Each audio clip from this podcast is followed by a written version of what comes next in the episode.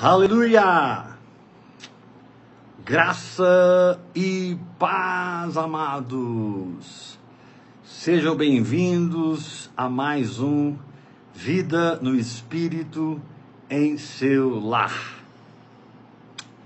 Aleluia! Essa semana o Senhor está nos levando a águas profundas. Eu creio que um tempo de maturidade, como nunca, chegou nas nossas vidas um tempo de maturidade. Deus está burilando a nossa alma, edificando o nosso espírito, mortificando a nossa carne, na medida que nós nos entregamos ao Espírito Santo, ao altar da palavra. O Senhor tem feito maravilhas. Para mim, como eu sempre digo, é um prazer servir vocês na mesa do Senhor. É, essa semana nós estamos mergulhando em águas profundas e está sendo maravilhoso o mover de Deus, a palavra de Deus. E realmente tem um povo por todo o Brasil, na África, na Europa, Estados Unidos, eu creio em outros países que estão bebendo dessa palavra, estão se alimentando em sua fé esse povo está entrando na vida espiritual. Quando Jesus disse para Lázaro, depois que Lázaro tinha morrido há quatro dias, Jesus disse para as pessoas que estavam ali: tirai a pedra. Esse é um tempo que Deus está tirando a pedra. Amém. Tirando os bloqueios, tirando a incredulidade tudo que impede o poder da ressurreição de se manifestar. Mas Jesus disse algo para Lázaro que é extremamente revelador, poderoso. Jesus disse: Lázaro, sai para fora. E nós sabemos que o termo igreja, quando Jesus disse edificarei a minha igreja, a palavra ali é eclésia, que literalmente significa sair para fora. Então, quando Deus disse para Lázaro, sai para fora, profeticamente, o Senhor está nos tirando da religiosidade, da sepultura, da morte da religião, onde você não quer mais frequentar um lugar, você não quer mais a instituição, o sistema, você anseia de todo o seu coração ser a igreja. Não é errado você congregar, forma alguma. Quando você encontra um grupo de afins, pessoas que têm a mesma visão, o mesmo sotaque, a mesma linguagem, a mesma fé, o mesmo espírito, é muito bom reunir com esses irmãos para adorar o Senhor, ter comunhão, sermos ministrados pela palavra. Mas você tem que ter em mente que esse congregar transcende em muito um lugar físico. Se congregar está ligado com a sua ligação com Deus, com o Espírito de Deus, com Jesus Cristo e as suas conexões com o corpo de Cristo, que transcendem a placa, que transcendem tudo. Lázaro sai para fora, é isso que Deus está fazendo hoje. Deus está tirando um povo da religiosidade. Deus está arrancando um povo, porque a religião mata, querido. Paulo disse: a letra mata, mas o espírito vivifica. A maioria dos grupos que se reúnem, não todos, graças a Deus, são pessoas mortas espiritualmente, são líderes mortos que ministram na energia da alma, funcionam na energia da alma. E esse é um tempo em que Deus está dizendo para esse povo: Lázaro, sai para fora. Ou seja, torne-se igreja, seja igreja, funcione como igreja, congregando numa estrutura ou fora dela, não importa. O importa é que você esteja obedecendo o Espírito Santo. E eu quero reiterar aqui, eu não sou contra você congregar em lugar nenhum, nem sou contra você não congregar em lugar nenhum. O que eu sou contra é você não obedecer o Espírito Santo que eu sou contra é você não encontrar a liderança do Espírito Santo. Se o Espírito Santo está te guiando para a direita, vai para a direita. Se o Espírito Santo está te guiando para a esquerda, vira para a esquerda. Segue o curso do rio, custe o que custar, doa em quem doer. Vamos abrir a palavra de Deus em Jó? Jó, capítulo 37. Vamos continuar entrando em águas profundas. Eu espero que você assistiu a palavra de domingo, a palavra de ontem. E hoje nós vamos continuar. E o tema é. Tiagão, qual é o tema? Meu Deus, pai. Não, o tema de hoje. Aprenda a socorrer. A Aprenda a se socorrer orando em outras línguas. Aprenda a se socorrer orando em outras línguas. Vamos lá, vamos ler Jó capítulo 37. Abra sua Bíblia, é muito importante. E eu estou dizendo para Lázaro nessa noite: sai para fora. Sai da sepultura da religião. Jesus corrigindo com muito amor, mas com muita firmeza os fariseus, os escribas, os saduceus, ele disse: Ai de vós, escribas e fariseus hipócritas, porque vocês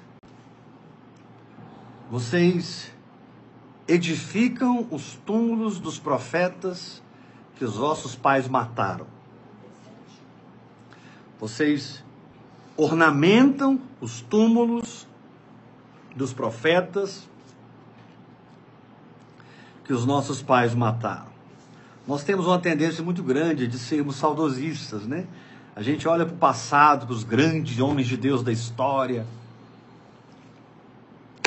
e a gente é, fica impactado, né? George Miller, William Branham, Smith Wigglesworth, Kenneth Reagan, T.L. Osborne e tantos homens de Deus, mulheres de Deus como Catherine Kuhlman, Maria Edwood Ether, Amy MacPherson. Estou aqui treinando no inglês. A gente olha para o passado e a gente fica assim impactado com o que Deus fez, né? Martim Lutero, Calvino, John Wesley. Uau, a gente fica impactado com o que Deus fez através desses irmãos. Mas o problema não é o impacto que o passado faz nas nossas vidas. O problema é não nos sujeitarmos à palavra profética hoje. Porque se você não se sujeita ao Espírito de Deus hoje, você está ornamentando os túmulos dos profetas que os nossos pais mataram. Você está repetindo o pecado dos escribas, fariseus, hipócritas. E Jesus então aperta os parafusos e diz assim: vocês não entram. E ainda atrapalham os que estão entrando. Uau! Aleluia! Eu não quero edificar os túmulos dos profetas que os meus pais mataram. Ou seja, eu não quero celebrar o passado sabendo que esses homens foram perseguidos, rejeitados, crucificados, como hoje nós estamos perseguindo os homens de Deus, estamos rejeitando com muita rebeldia a voz, a nuvem profética do Espírito.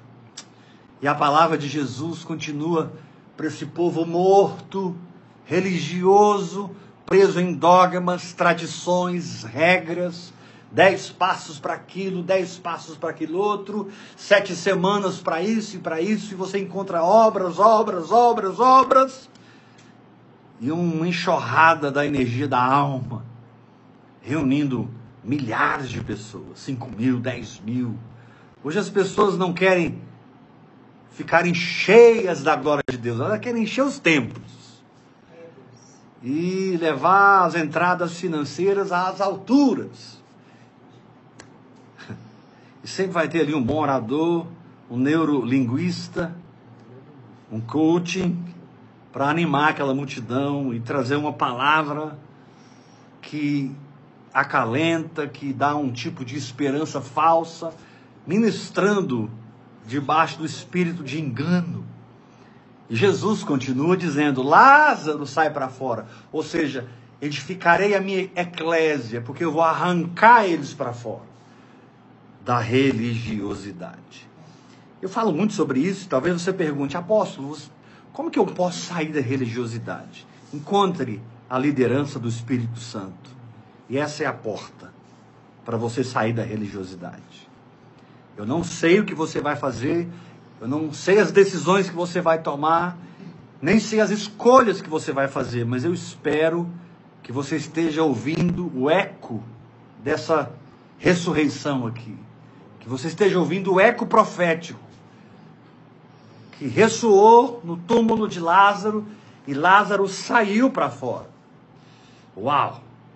Deus está arrancando um povo dos sepulcros de morte, tradição e daquela teologia carismática cheia de do entusiasmo da alma. Deus está nos libertando disso e nos ensinando outra coisa. Vamos ler aqui em Jó 37, versículo 3, 7. Aguenta aí, vamos começar hoje bombando. Jó 37, 7. Assim torna ele inativas as mãos de todos os homens. Eu vou repetir de novo que isso aqui é muito forte. Assim torna ele inativas as mãos de todos os homens, para que reconheçam as obras do Senhor.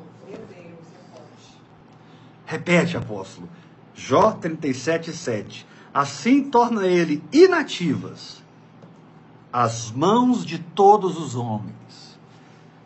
Quando o Espírito Santo opera na sua vida através da oração em línguas, através do hora após hora, através da sua sujeição ao Espírito Santo, ele vai parar você. E até que você saiba fluir no Espírito, ele não vai mudar de lição, nem de dimensão. Ele vai te ensinar a descansar, descansar, descansar, se aquietar, sossegar, ficar tranquilo.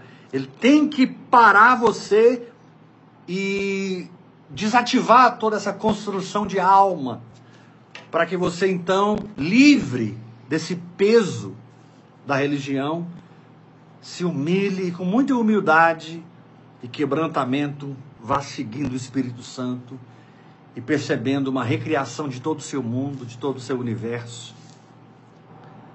Aqui em Hebreus, capítulo 11, Hebreus 11 diz assim, no versículo 3, Hebreus 11, 3: Pela fé entendemos que os mundos foram formados pela palavra de Deus. Uau! Pela fé entendemos. O verdadeiro entendimento é aquele que a fé dá.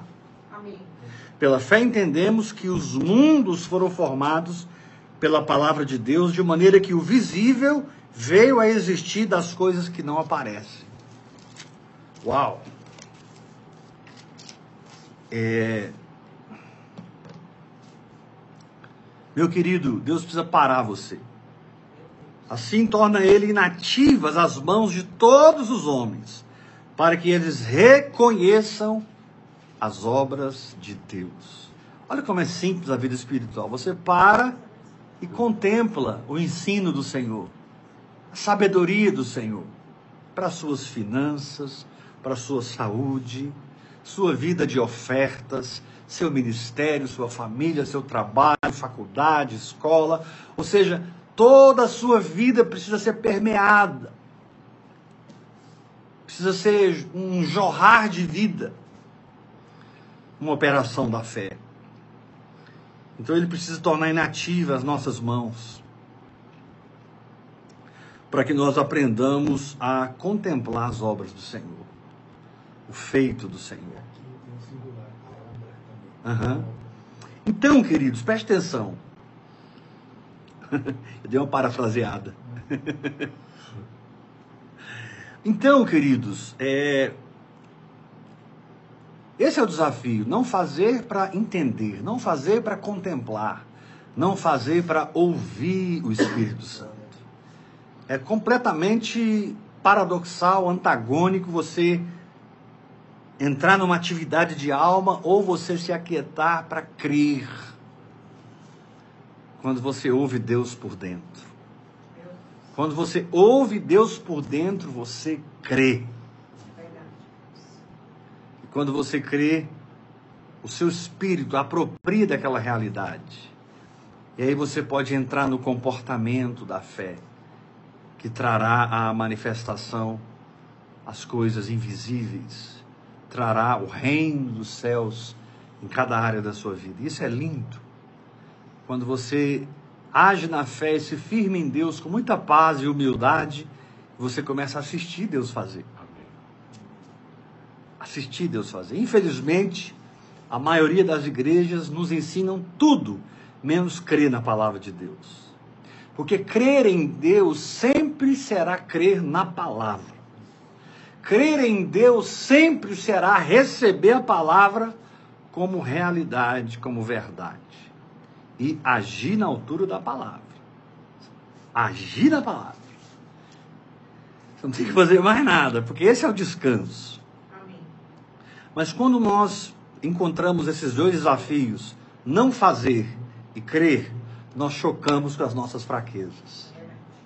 Nós chocamos com os paradigmas e programas de engano, de teologias erradas, de ansiedade, medo, de dúvidas que operam na nossa alma. E quando nós, diante desse entendimento, eu preciso não fazer porque eu preciso crer para entrar na fé, e se eu entrar na fé, eu verei a glória de Deus. O Senhor disse para Marta, irmã de Lázaro: Marta, se você crer, você verá a glória de Deus. Querido, se eu pudesse te dar um conselho na vida, eu diria para você: para tudo, entre em Deus e aprende a crer. Aprenda a acreditar, dar crédito a Deus. Amém. Por que, que eu abro mão de toda a atividade da minha alma? Porque eu estou dando crédito a Deus. Por que, que eu abraço o comportamento da fé? Porque eu estou dando crédito a Deus. E porque eu começo a ver toda uma mudança na minha vida. Porque ao dar crédito a Deus, eu sou transformado. Eu sou mudado. Verdade. E as mudanças que a realidade espiritual faz em mim são mudanças permanentes. As mudanças que as coisas do espírito fazem no meu espírito fazem na minha alma, no meu corpo e na minha existência como um todo, elas são mudanças permanentes. Tudo que você faz na alma tem data de validade. Vai vencer. Paulo disse em Colossenses 2: essas coisas com uso se destroem. Essas coisas com uso se destroem. É incrível como tudo que a carne produz envelhece. Tudo que a carne produz perde. Tudo que a carne produz é temporal. Mas tudo que o espírito produz é eterno. E eu tenho certeza que você está cansado de mudanças temporais. Eu tenho certeza que você anseia por mudanças permanentes. Eu quero, eu quero, eu quero, eu quero. Eu quero mudanças permanentes. Kiranda rebadá shoukaramasodaramana. Vai comigo para Romanos, capítulo 8. Vamos aprender um pouco a lidar com as nossas fraquezas e receber o socorro do Senhor através da oração em línguas. Essa noite vai ser muito especial, porque ela vai tirar muitas dúvidas, ela vai desbloquear muita gente, e ela vai liberar sobre a sua vida uma unção de ensino, uma edificação no íntimo muito poderosa, através da palavra.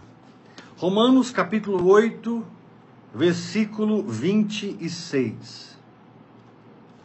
Eu vou, eu vou ler bem pausadamente para você entender sentença por sentença. Esse versículo tem várias sentenças.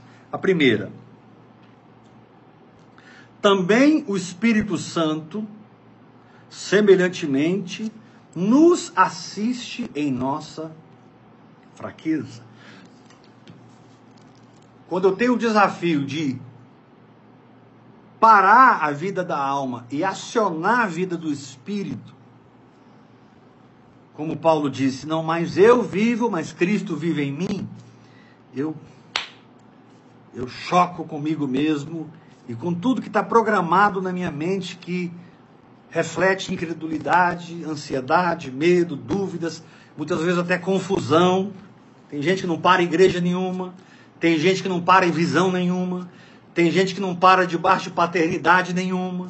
Ele já foi discípulo do apóstolo tal, do apóstolo tal, do apóstolo tal. E agora ele está fazendo um teste com o apóstolo Web. Deixa eu, deixa eu fazer esse negócio de oração em línguas aqui. Deixa eu ver que se funciona. Isso é fruto de uma carência da sua alma, meu irmão. Porque você nunca foi discípulo de ninguém, você nunca foi filho de ninguém. Mas na medida que você absorveu os valores, os princípios desse manto que está sobre as nossas vidas, você vai ser filho de uma palavra. E eu não vou precisar ficar falando com você, é, instigando você para nada. Por estar ligado no corpo de Cristo, dentro desse apostolado, dessa paternidade, você vai fluir. Você vai ouvir as mensagens, você vai maratonar no YouTube, você vai ter. Ah, você vai você vai sempre ministrar para pessoas tudo que você está recebendo. Você vai gerar filhos espirituais. A grandeza dessa visão nem é tanto gerar filhos, mas gerar filhos que geram filhos. Gerar filhos que geram filhos. Então, quando eu sou confrontado pelas minhas fraquezas, ao querer viver uma vida de fé verdadeira, eu preciso entender que Deus me deu o Espírito Santo. E que o Espírito Santo é poderoso para me ajudar, me socorrer. Ah, também o Espírito, semelhantemente, nos assiste em nossa fraqueza, porque não sabemos orar como convém. Mas o mesmo Espírito intercede por nós sobremaneira com palavras sobrenaturais, com a linguagem sobrenatural do Espírito, palavras ininteligíveis, gemidos inexprimíveis, que não podem ser pronunciados pela minha língua materna, mas podem ser pronunciados pela minha fé, e jorram do meu espírito. O ciclo é muito simples. O Espírito Santo cria a linguagem passa para o meu espírito, o meu espírito se comunica com a minha fé e a minha fé fala. Por que eu estou dizendo a minha fé fala? Porque tem muita gente que tem bloqueio, não fala em línguas porque eles querem sentir um arrepio, um fogo, eles querem sentir uma visitação. Na verdade, muitos nem querem ficar cheios do Espírito, eles querem ficar possessos. e o Espírito Santo não vai possuir você, o Espírito Santo vai encher você. Isso é socorro para a sua vida. Porque assim como você foi salvo por crer na cruz do Calvário, você é batizado no Espírito Santo por crer no Pentecostes. Ao crer no Pentecostes, você é encharcado do Espírito Santo e você manifesta a sua fé no Pentecoste falando em línguas. Existem quatro manifestações desse dom de línguas. E aí você, você vai entender porque Paulo fala em 1 Coríntios 12 sobre, usando o termo variedades de línguas. Por que Paulo usa o termo variedades de línguas? Porque existem muitas manifestações desse dom. É, são muitas manifestações. Muitas vezes as pessoas conversam comigo, eu percebo que elas não estão entendendo muito o que está acontecendo, mas o meu espírito toca no espírito delas. Eu percebo que elas estão mergulhadas. Sabe o que, que eu faço? Eu digo assim: continua orando, vai bebendo e vai experimentando. Ou seja, deixa acontecer. Não sou eu que vai governar esse processo da sua vida, não. É você que decidiu mergulhar. Mas, dentre as muitas manifestações do dom de línguas, eu vou destacar quatro que são fundamentais. Primeiro, línguas com interpretação para a edificação da igreja. Isso equivale à profecia. Segundo, línguas que se estendem para os gemidos intercessórios do Espírito. Línguas para intercessão. É um tipo de encargo para orar que você recebe e é tão forte que você sente contrações espirituais, você entra em dores de parto, como Paulo fala lá em Gálatas capítulo 4, meus filhos, por quem de novo sofro as dores de parto, até ser Cristo formado em vós. E debaixo dessa unção de intercessão, você só pode falar em língua, você fica reba, canta, reba, e você recebe uma linguagem para aquele momento de unção, para aquele momento de intercessão. Terceiro lugar, você tem ah, línguas como sinal para os incrédulos, que foi o que aconteceu lá em Atos capítulo 2, quando o Espírito Santo desceu. Todo mundo começou a falar em outras línguas lá no cenáculo, eram 120 pessoas. E as pessoas de outras nações que estavam em Jerusalém para a festa de Pentecostes, que marcava o final da colheita, a garantia da colheita, as pessoas então correram para o cenáculo, ouvir o som, ouvir aquele barulho, aquele fogo de Deus. E quando chegaram no cenáculo, viram os 120 embriagados, cheios do Espírito, cheios do fogo, e eles falavam em línguas.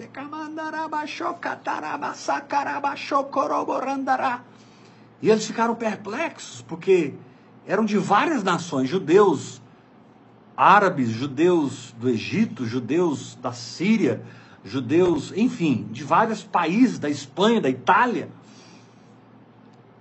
judeus saxônicos, e eles estavam entendendo tudo que eles falavam da sua própria língua. E um virou para um amigo e disse: Cara, eu estou entendendo tudo que eles estão falando em saxão. O outro diz: Não, não, não. Eu estou entendendo tudo em espanhol. O outro diz: Eu estou entendendo tudo em grego. O outro diz: Eu estou entendendo tudo em egípcio. E foi tão grande o impacto desse sinal para os incrédulos que quase 3 mil pessoas se converteram. Porque no meio daquilo, eles dizem: O que está acontecendo com vocês? Pedro se levanta, derrama uma palavra profética e eles perguntam: o que fazer então, irmãos? Eles precisam crer, se arrepender e sejam batizados para a remissão dos vossos pecados. Quase 3 mil pessoas.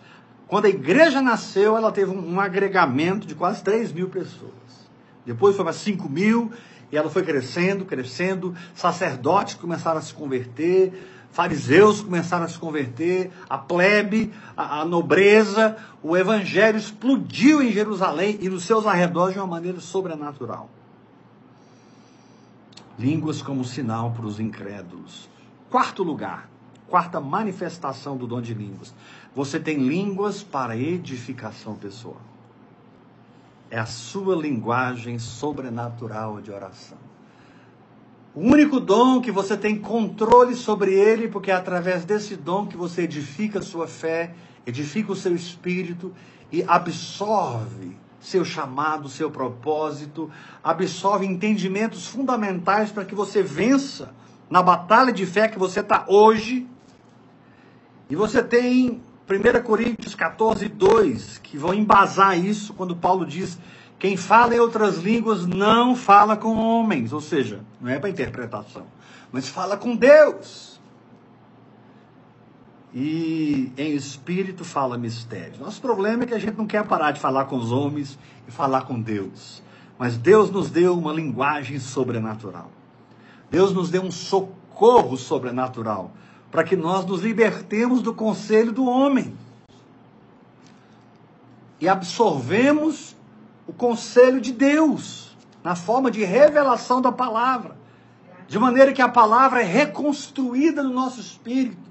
E a mesma unção que o escritor de Romanos, o escritor de Gálatas, Isaías, Jeremias, a mesma unção que desceu sobre quem escreveu a Bíblia, flui no seu espírito através dessa linguagem sobrenatural. Você começa a ter tanta revelação, tanta revelação, a palavra de Deus se abre, e você recebe uma ministração de vida muito peculiar, muito única, que vem para aquele que é entregue na oração em línguas, hora após hora. Por que essa expressão hora após hora? 1 Coríntios 14, versículo 4 diz: Quem fala em línguas, a si mesmo se edifica.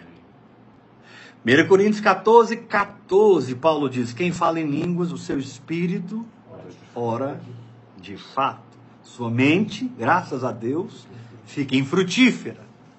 E Paulo diz: Que farei, pois? Orarei com a mente, orarei com o espírito. Cantarei com a mente, cantarei com o espírito. E aí a gente vai para Efésios, capítulo 6, verso 18, e Paulo diz assim, sobre esse orar com o espírito.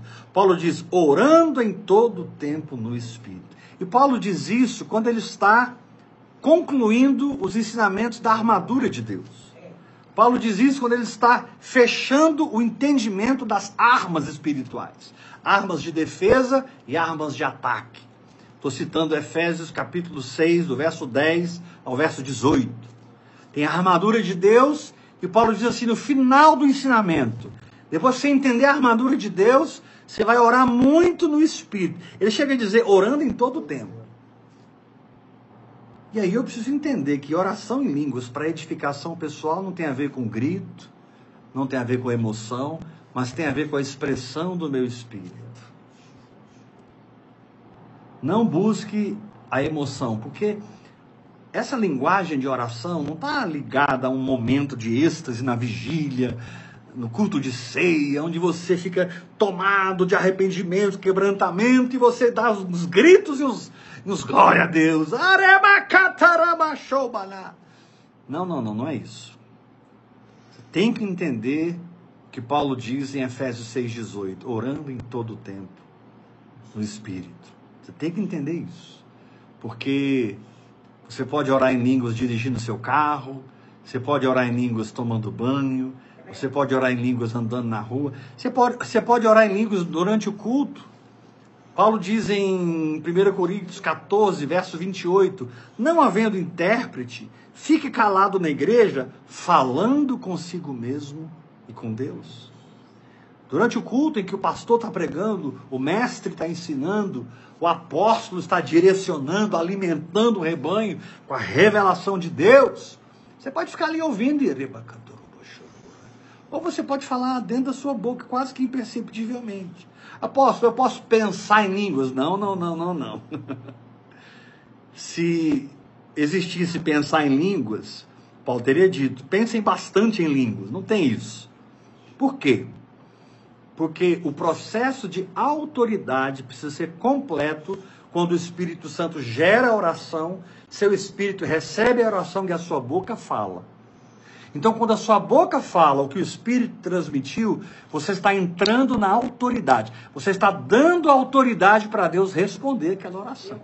Mesmo que a sua mente esteja infrutífera, mesmo que você não esteja entendendo nada, mas quando você ora no Espírito, é o Espírito, é por meio do Espírito, mas é você falando, usando a sua fé. E quando você fala usando a sua fé, você dá a Deus autoridade de responder aquela oração. Porque você não está entendendo, mas Deus está entendendo tudo. E toda revelação que você fala em línguas, não tem a ver com impressionar Deus, tem a ver com mudar você. Você nunca vai falar em línguas o suficiente para impressionar Deus com uma revelação.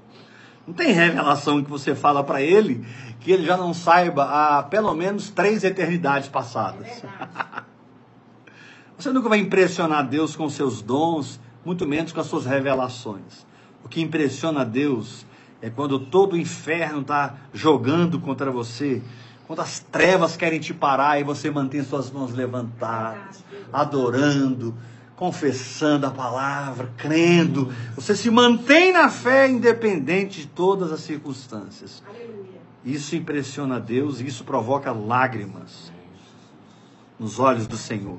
Porque muitas ações, muitas atitudes de fé que você tem, Deus nem deu um grito para você fazer, Deus te deu uma luz, porque Deus te respeita demais. Deus te honra demais. Deus te ama demais.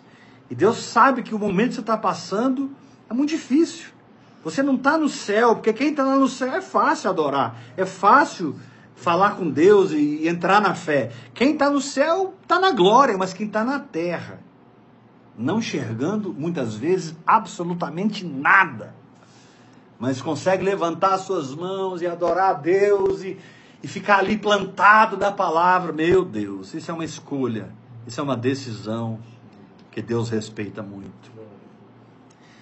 Porém, durante esses momentos extremamente difíceis, Durante esses confrontos do inferno, você pode se socorrer através dessa linguagem sobrenatural. Então, número um, línguas com interpretação para edificação da igreja, que equivale a uma profecia. Não sei quantos já viram isso acontecer, já vi muito. Pastor David Robertson, então, ele orava muito em línguas e ele mesmo interpretava.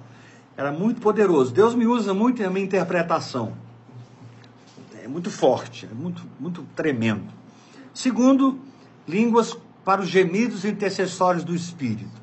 Geralmente Deus te coloca no caminho do inferno para alguém e uma tragédia é impedida, a, a, salvação de alguém é garantida, um milagre financeiro acontece porque o intercessor se levantou.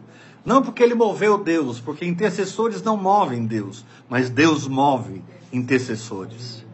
Porque Deus precisa de uma autoridade na terra, um portal pela intercessão para Deus entrar e fazer a obra. Quarto lugar, você tem línguas. Perdão, terceiro lugar, você tem línguas como sinal para os incrédulos. Atos capítulo 2. Isso aconteceu já na minha vida, isso acontece com pessoas que são mergulhadas no hora após hora. E em quarto lugar, você pode se socorrer através de uma linguagem sobrenatural. Paulo diz assim: também o Espírito, Romanos 8, 26, semelhantemente nos assiste em nossas fraquezas, porque não sabemos orar como convém. Meu irmão, se a palavra de Deus diz que eu não sei orar como convém, eu não sei orar como convém. E se a palavra de Deus diz que o Espírito Santo me foi dado para ser a, a, a unção, a, a, força motriz da minha oração, ele foi dado. Eu recebo o Espírito Santo e acredito na simplicidade de uma criança e eu deixo essa oração sobrenatural, essa linguagem de poder fluir para o trono de Deus. Aleluia! Também o Espírito, semelhantemente, nos assiste em nossa fraqueza, porque não sabemos orar como convém, mas o mesmo Espírito intercede por nós através de uma linguagem sobrenatural. Por que eu estou enfatizando esse versículo? Porque quando você entende, não mais eu vivo, mas Cristo vive em mim, e você quer viver isso, a mortificação e a ressurreição, a, a, a, a paralisação da carne, aleluia, e a ativação do espírito, e você começa a descobrir que você não tem a fé que você gostaria. Você começa a descobrir que não consegue perdoar as pessoas como gostaria. Você consegue descobrir que não consegue dar outra face, andar a segunda milha. Os valores do reino, né? O sermão do monte revela os valores do reino, os valores do amor de Deus. E você descobre que está muito longe desse amor. E você se pega amargurado, cheio de dúvidas, você se pega ansioso, com medo. Mas você pode se socorrer. E o Espírito Santo não condena você, o Espírito Santo não acusa você, pelo contrário. Toda acusação vem do diabo. Toda culpa vem da alma. Toda condenação vem das trevas estão em você ou no inferno. Deus nunca vai te condenar. Porque Deus tem o sangue de Jesus por você. Deus. Deus tem o sacrifício de Jesus por você. Deus tem a obra da cruz por você. Aleluia! Deus tem a obra da cruz por você. Ele nunca, nunca, nunca vai te condenar. Está escrito agora, pois já nenhuma condenação há para os que estão em Cristo Jesus. Aleluia. Eu creio. Qualquer evangelho que te deixa condenado, qualquer evangelho que te põe para baixo, que te enche de culpa e condenação, é um falso evangelho. Ontem nós pregamos o evangelho aqui, mas foi um evangelho muito profundo. Mas ele não deixou você para baixo.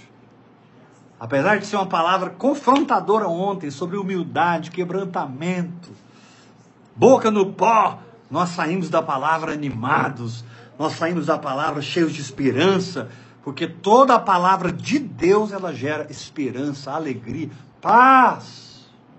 Eirene, a paz de Deus. Mas o evangelho falso, ele Ele bloqueia a atividade do seu espírito. E é terrível, porque você quer viver o não mais eu vivo, mas Cristo em mim. Você quer viver a, a paralisia da carne, a ativação do espírito. Você quer fluir na vida espiritual, mas você tem tanta culpa, tanta acusação, tantas fraquezas. Tem pessoas que infelizmente são viciadas em pornografia. Tem pessoas que infelizmente é, vivem em lascívia. Tem pessoas que infelizmente são dependentes do sistema desse mundo ah, para tantas coisas da sua vida. Quando o Senhor nos diz claramente: Eu sou a sua habitação, eu sou a sua cura, eu sou a sua provisão, eu sou a sua paz, eu sou a sua justiça, eu sou Jeová Nissi, eu sou a sua vitória nessa situação. Levante-se, creia, adore, marche, que esse mar vermelho vai abrir. Ah, mas se o mar não abrir, Deus me fará andar sobre a terra. É linda essa revelação, eu concordo com ela. Mas eu não aceito ela para minha vida. Na minha vida, o mar vermelho abre. E eu atravesso, atravesso. Chego no deserto e atravesso. Porque eu não moro no deserto, eu passo pelo deserto. Eu não habito no deserto, eu tenho uma experiência no deserto. E o meu deserto floresce. E o meu deserto faz brotar rios de água viva. Amém. Mas mesmo assim, o meu lugar não é no deserto transformado, o meu lugar é na terra prometida que mana leite e mel. Leite fala da vitória na vida terrena e mel fala da vitória na vida celestial. Leite fala da vitória na vida visível e mel fala da vitória na vida invisível. A terra mana. Por que mana? Porque não exige, não exige esforço. Mana. Meu Deus. É como um olho de água. É um olho d'água. Mas não é um olho d'água, é um, um olho de leite e um olho de mel. A terra mana. Sem esforço, ela mana leite e mel. Então, queridos, não importa o que eu estou passando, eu tenho essa linguagem sobrenatural para me socorrer e a minha pergunta não é se você ora em línguas, porque eu sei que a maioria de vocês ora em línguas. Tem pessoas que dizem assim: é, pastor, mas o principal dom é o amor. Porque Paulo diz em 1 Coríntios 13: ainda que eu falasse a língua dos anjos ou a língua dos homens. Se não tiver amor, nada serei. Tá vendo, pastor? A oração em línguas não é tão importante. O importante é o amor, o dom do amor. Primeiro que o dom, amor não é um dom. A, a, amor é a condição da sua nova natureza. Amor não é um dom. Segundo que quando eu falo em línguas, eu não estou falando língua de anjos. Os anjos têm uma língua e o Espírito Santo, através de nós, ora outra língua. Então, quando Paulo diz, ainda que eu falasse, Paulo estava sendo muito claro. Eu oro muito em línguas, no capítulo 14 ele diz, eu falo em línguas mais do que todos vós, mas Paulo deixa claro que ele não falava a língua dos anjos. Mas ele diz, ainda que eu falasse a língua dos anjos. Eu não oro a língua dos anjos, eu não falo a língua dos anjos. Eu oro no Espírito. É uma coisa completamente diferente, porque são expressões do gemido de Deus dentro de mim, saindo através de um vocabulário sobrenatural, palavras sobrenaturais que abrem o meu entendimento, fortalecem o meu espírito, me levam ao meu chamado, me levam ao meu propósito, me fundamento nos dons que eu preciso para cumprir o meu chamado. Querido, quando você mergulha na oração em línguas como um socorro para esses gritos da alma, você transcende a sua própria alma. Glória a Deus. Meu Deus. Como eu tenho passado por momentos de batalha, como eu tenho passado pelo fogo e pela água, mas ele continua dizendo: passarás pelo fogo, mas ele não te queimará. Amém. Passarás pela água, mas ela não te submergirá. Deus não disse que eu não vou passar. Ele garante que eu vou passar, mas eu não vou ser queimado, muito menos afogado. É incrível como o Senhor usa o fogo e a água, e é incrível como o fogo e a água tipificam o Espírito Santo, tipificam a palavra de Deus. O escritor disse: a palavra de Deus é fogo que queima e martelo que quebra. É martelo que os miúdos apenha e fogo que queima. Como que eu posso ser queimado? Como que eu posso ser afogado se esse é o meu ambiente espiritual? Como eu posso ser vencido se este é a minha atmosfera? Judas, no versículo 3, ele diz assim: Amados, quando empregava toda a diligência para escrever-vos acerca da nossa comum salvação, foi que eu me senti obrigado a corresponder-me convosco, exortando-vos a batalhar diligentemente pela fé Amém. que uma vez por todas foi entregue aos santos. Eu creio. Essa é a única batalha em que nós verdadeiramente estamos. Não importa o ataque, a afronta, não importa o quanto as circunstâncias parecem que vão te vencer, a vitória é a fé. Essa é a vitória que vence o mundo, a vossa fé. É, é, é, eu preciso aprender a batalhar pela minha fé. Se eu estou numa guerra, no final é uma guerra de fé, é uma batalha de fé. Não deixa a religião enganar você. Para com essa história de ungir os quatro cantos da cidade. Para de enterrar uma Bíblia debaixo não sei da onde. Ah, mas isso são atos proféticos. Querido, o maior ato profético que você faz é entrar num quarto, ficar lá 8, 10 horas orando em línguas. O maior ato profético que você faz não é deixar o seu cabelo comprido, a barba comprida. Tem gente que faz um voto na nova aliança a gente não faz voto. Jesus disse: Não jureis nem pela terra, nem pelo céu, antes seja os vossos sim, sim, e o vosso não, não. Ou seja, eu não preciso votar. Eu creio que quando eu digo que é, é. E quando eu digo que não é, não é. Porque tudo que eu ligo na terra foi ligado no céu. Tudo que eu desligo na terra foi desligado no céu. Sai dessa religiosidade. Você está tão feio com essa barba desse tamanho. Faz como eu, com uma barba bonita. o Thiago também, o Alexandre aqui, né? Vocês têm barbas bonitas. Tem gente que fica aquela barbona, né? Eu só vou cortar o cabelo quando a minha igreja tiver mil membros. Meu Deus, que estresse. Que canseira, que cansaço. O evangelho não é um cansaço. O evangelho é alegria, justiça e paz no Espírito Santo. Uau. O Evangelho é alegria, justiça e paz no Espírito Santo. Alegria, justiça e paz no Espírito Santo. Nossa, apóstolo, você está batendo demais, eu preciso ser completamente desconstruído, porque eu estou num voto. Pois eu te digo, sai disso. Deus nem vê isso. Deus contempla o seu espírito crendo. Deus contempla a expressão do seu espírito e não a autopenitência a meritocracia. Algo que você está fazendo para tentar mover os céus a seu favor. O céu já se moveu a seu favor em Jesus Cristo, na cruz, no sepultamento, na ressurreição, na glorificação, na sua volta ali em Pentecostes, quando ele encheu todos com a sua presença, com a sua identidade, com o seu caráter, com a sua natureza, com o seu espírito. Aleluia!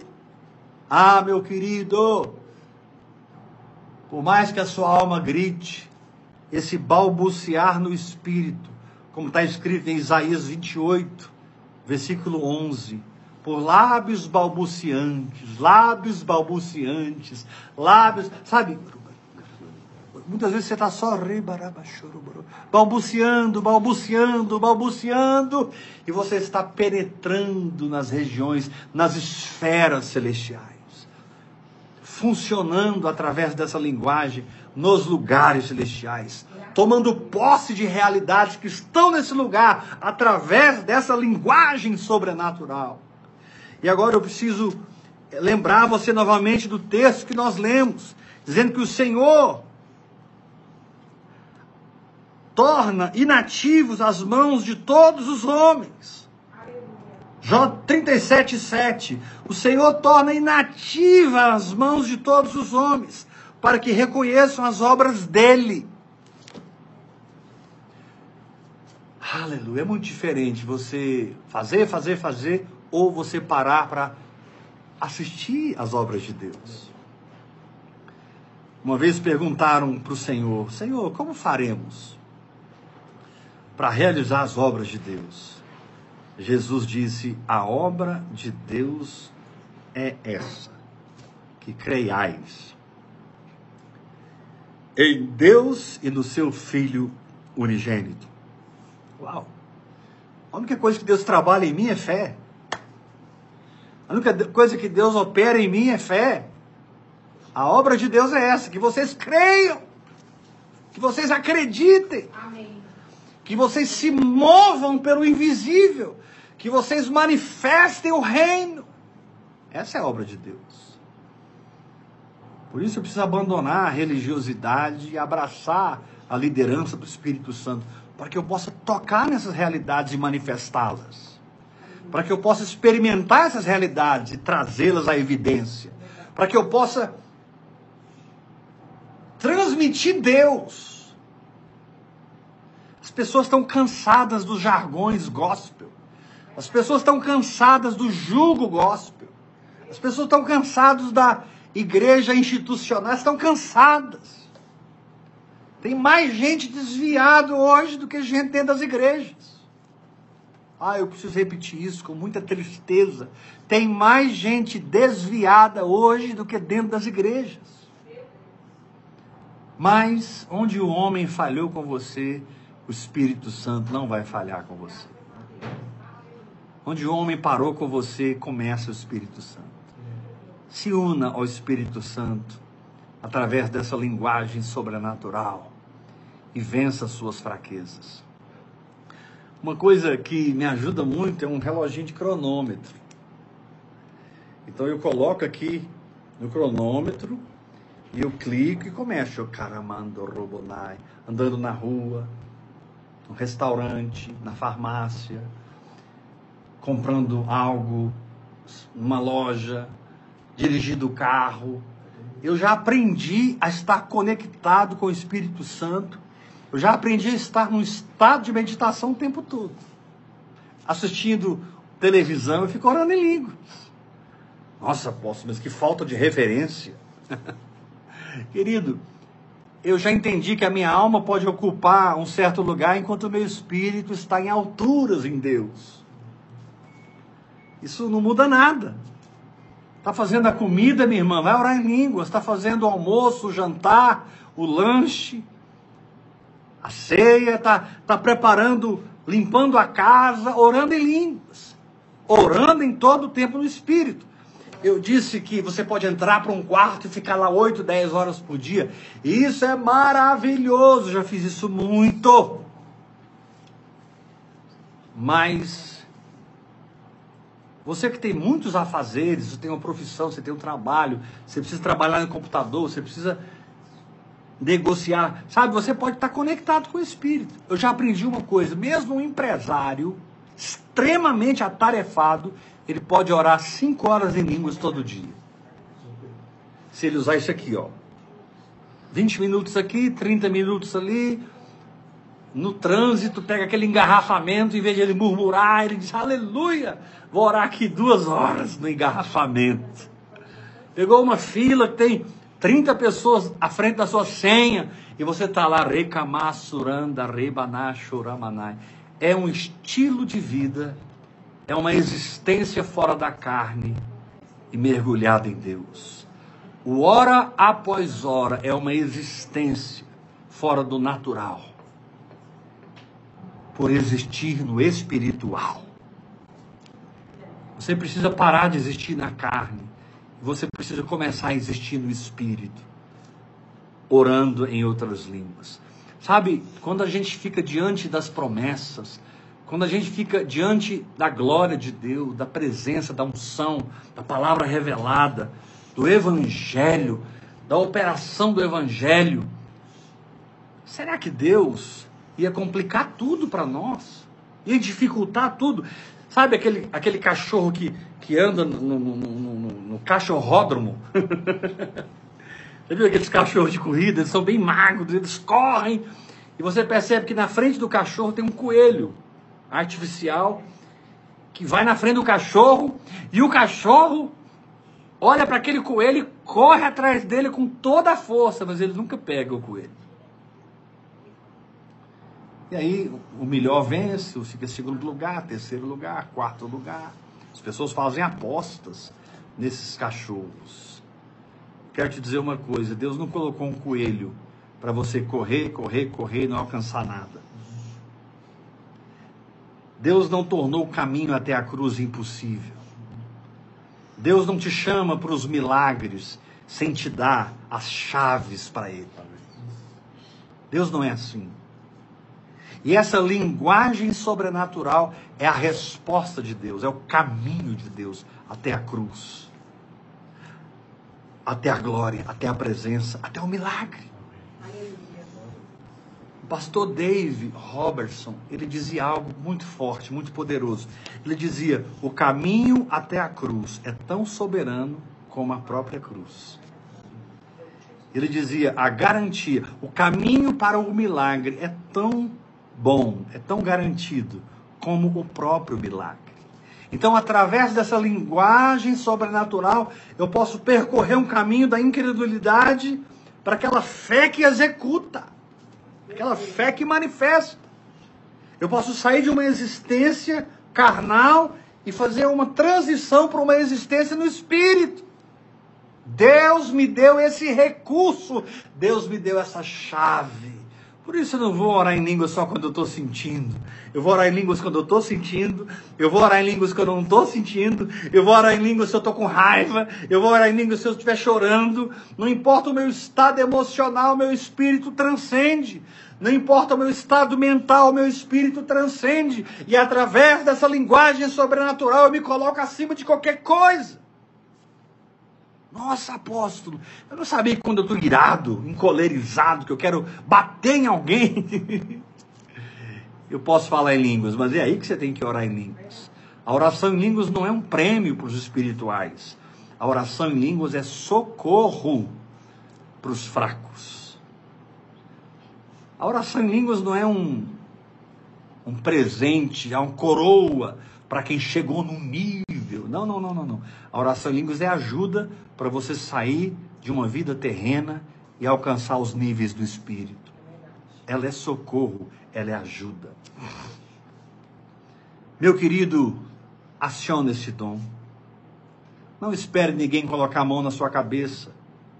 Nesse exato momento, milhares de pessoas estão recebendo uma imposição de mãos por todo o Brasil, fora do Brasil, eu estou, pelo meu espírito, colocando as mãos na tua cabeça e transferindo para você o manto, transferindo para você esse espírito de fé, esse espírito que fala sobrenaturalmente, esse espírito que executa uma fé poderosa, que arranca o monte do seu caminho.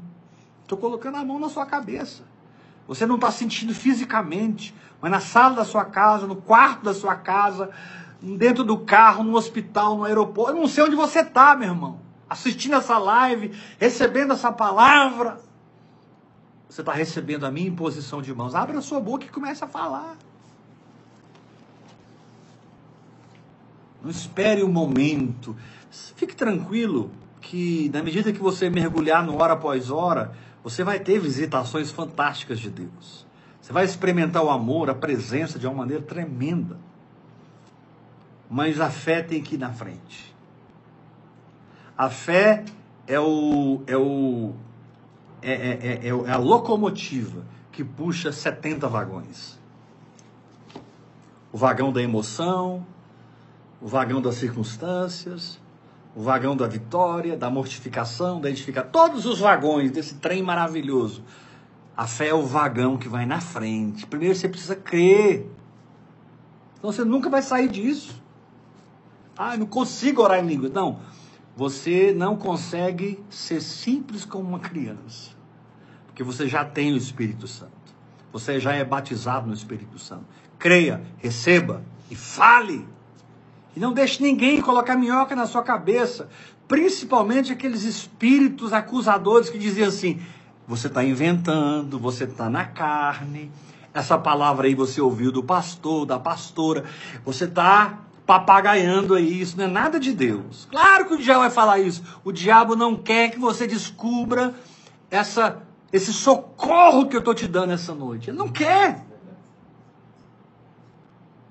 A oração em línguas vai te levar para uma vida no Espírito, para uma vida de poder. Poder. Cancerosos serão curados, surdos ouvirão, cegos verão. Eu digo isso por experiência.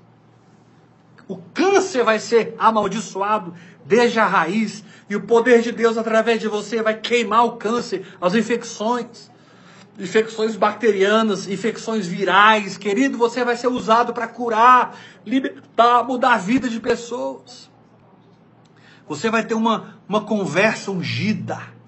Eu estava falando com o irmão ontem, hoje, não me lembro, dizendo, cara, quando você abre a boca, não importa o que você fala, eu sinto a unção de Deus. Você fala espiritualmente. Ele já entrou numa dimensão, tudo que ele fala, em qualquer coisa que ele fale, é, é ungido, é espiritual. É para esse lugar que Deus está nos levando. Aleluia. Eu quero te desafiar a pegar essa palavra de hoje e assistir ela pelo menos dez vezes. Porque eu falei com um metralhador aqui, né? Tá, tá, tá, tá, tá, tá, tá, desde o começo. Sempre começo 8 horas da noite em ponto. Quem entra 20 minutos, meia hora depois, já perdeu muita coisa. Não estou te condenando, só estou te desafiando a ser mais disciplinado. 8 da noite eu começo. Mas a palavra fica salva no YouTube, você pode assistir depois. Mas pega essa palavra de hoje com muita perseverança, sabe? E, e medita nela umas 10 vezes, para você ter força se expõe à palavra de Deus para que você tenha força para mergulhar. Sabe esse lugar em Deus que você sonha em viver? A força da palavra te levará nesse lugar. A palavra me leva àquela rocha que é mais alta do que eu. E são manifestações tão simples do Espírito, dentro do meu Espírito. E ele me muda e eu mudo. Ele me muda e eu mudo. Ele me muda e eu mudo. E vejo o socorro do Senhor a ajuda do Senhor. E as minhas fraquezas não são mais fraquezas, porque eu mergulhei na oração em línguas. As minhas fraquezas se tornam força. As minhas fraquezas se tornam poder de Deus. Shekamato Rabadai. Ah, meu querido.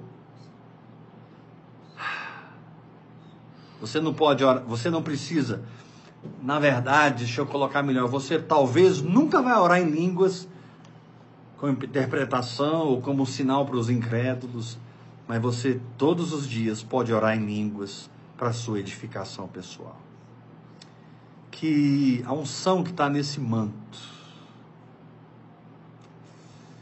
seja transferida para você. Lembre, o Senhor está dizendo para todos os Lázaros dessa existência: Lázaro, sai para fora. Sai dessa, desse lugar de morte. Venha para um lugar de vida, Lázaro. Aleluia. Não é frequentar a igreja, é ser a igreja. Repito, entre parênteses, não estou contra você frequentar lugar nenhum. Eu estou contra você não obedecer o que o Espírito Santo fala com você. Não decida fazer as coisas antes de ter o entendimento revelado. E através do entendimento revelado, vá agindo, agindo, agindo em fé. E deixa a palavra de Deus reconstruir o seu mundo, recriar o seu universo. Amém. Glória a Deus. Vamos terminar essa ministração ofertando ao Senhor. Estou um pouco preocupado com alguns irmãos que estão debaixo de uma luta e eles estão com medo de ofertar. É incrível como a nossa alma tem medo de agir na fé quando nós estamos pressionados. Quando na verdade é quando você se mantém ofertando, se mantém plantando, é que você experimenta o milagre. Gálatas 6, versículo 6, está escrito assim, pode ler lá depois. Reparta de todos os seus bens com aquele que te instrui. Paulo não disse: olha, se você puder, se você pagou as dívidas, se você tiver na bênção, aí você oferta. A palavra não diz isso. Jesus enviou de dois a dois e diz: na casa que vocês chegarem, dizei a essa casa: paz seja convosco. Se tiver ali os filhos da paz, eles vão receber vocês, vão cuidar de vocês, vão ministrar na vida de vocês. Porque quem recebe um profeta no caráter de profeta, recebe o galardão do profeta. Ofertar no manto profético, no manto apostólico. E nessa casa tem um apóstolo e um profeta, né? Deus me deu o ministério apostólico e Deus deu para a bispa Iula um ministério profético fantástico. Ela é uma intercessora. Todo profeta é intercessor. O profeta é voltado para rasgar o céu e trazer os milagres para a terra pela intercessão. Decida que as circunstâncias não vão parar a sua vida de oferta, a sua vida abundante de oferta. Nossa, apóstolo, eu recebo. Essa palavra foi para mim. Como eu faço? Você faz uma transferência Pix, que é muito simples hoje, na chave Pix, que é o meu telefone celular, com o qual você pode falar comigo. 629 8223 1222. Ah, mas era o CPF da Bispo, agora é o seu celular. Qual o problema, gente? Fique em paz. Ah, mas eu quero ofertar na vida da Bispo. Aleluia. Pode ofertar. Tudo é a mesma coisa. Uhul! Tudo é a mesma coisa. Mas a chave principal hoje é o meu telefone. 629 8223 1222. Faça a sua oferta, plante a sua semente. Eu quero declarar aqui hoje uma libertação. Eu quebro o poder do diabo nas suas finanças. Falo que os anjos de Deus, os espíritos ministradores, vão agora ao seu socorro e vão abrir seus caminhos financeiros. Amém. E eu declaro a sabedoria do Senhor para que você realize negócios de sucesso, para que você tenha uma renda digna. E eu profetizo uma alma generosa, porque a alma generosa prosperará. Levante-se para ofertar essa noite Vá além do natural. Oferte de maneira sobrenatural. Amém? 629 8223 1222. Faça sua transferência, pegue o seu celular, seu notebook, seu computador, seu smart TV, faça sua transferência agora. Recebe aí agora socorro dos anjos. E vai orar em línguas, porque essa visão, ela é ungida com uma unção de prosperidade.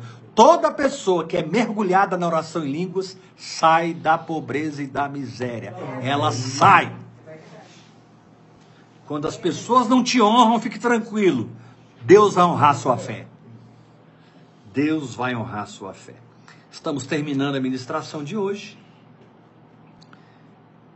Meu Deus, essa semana está sendo assim, bum, bum, bum, bum, bum. E amanhã nós vamos encerrar a semana. É, nossa, já Uau. voou essa semana, né? Uau! Já estamos terminando a semana. A, a, terminando a semana de ministrações, né? Domingo, segunda, terça e quarta. Quinta, sexta e sábado, a gente deixa vocês livres para maratonar nas mensagens, orar em línguas, mergulhar em Deus, descansar. Glória a Deus.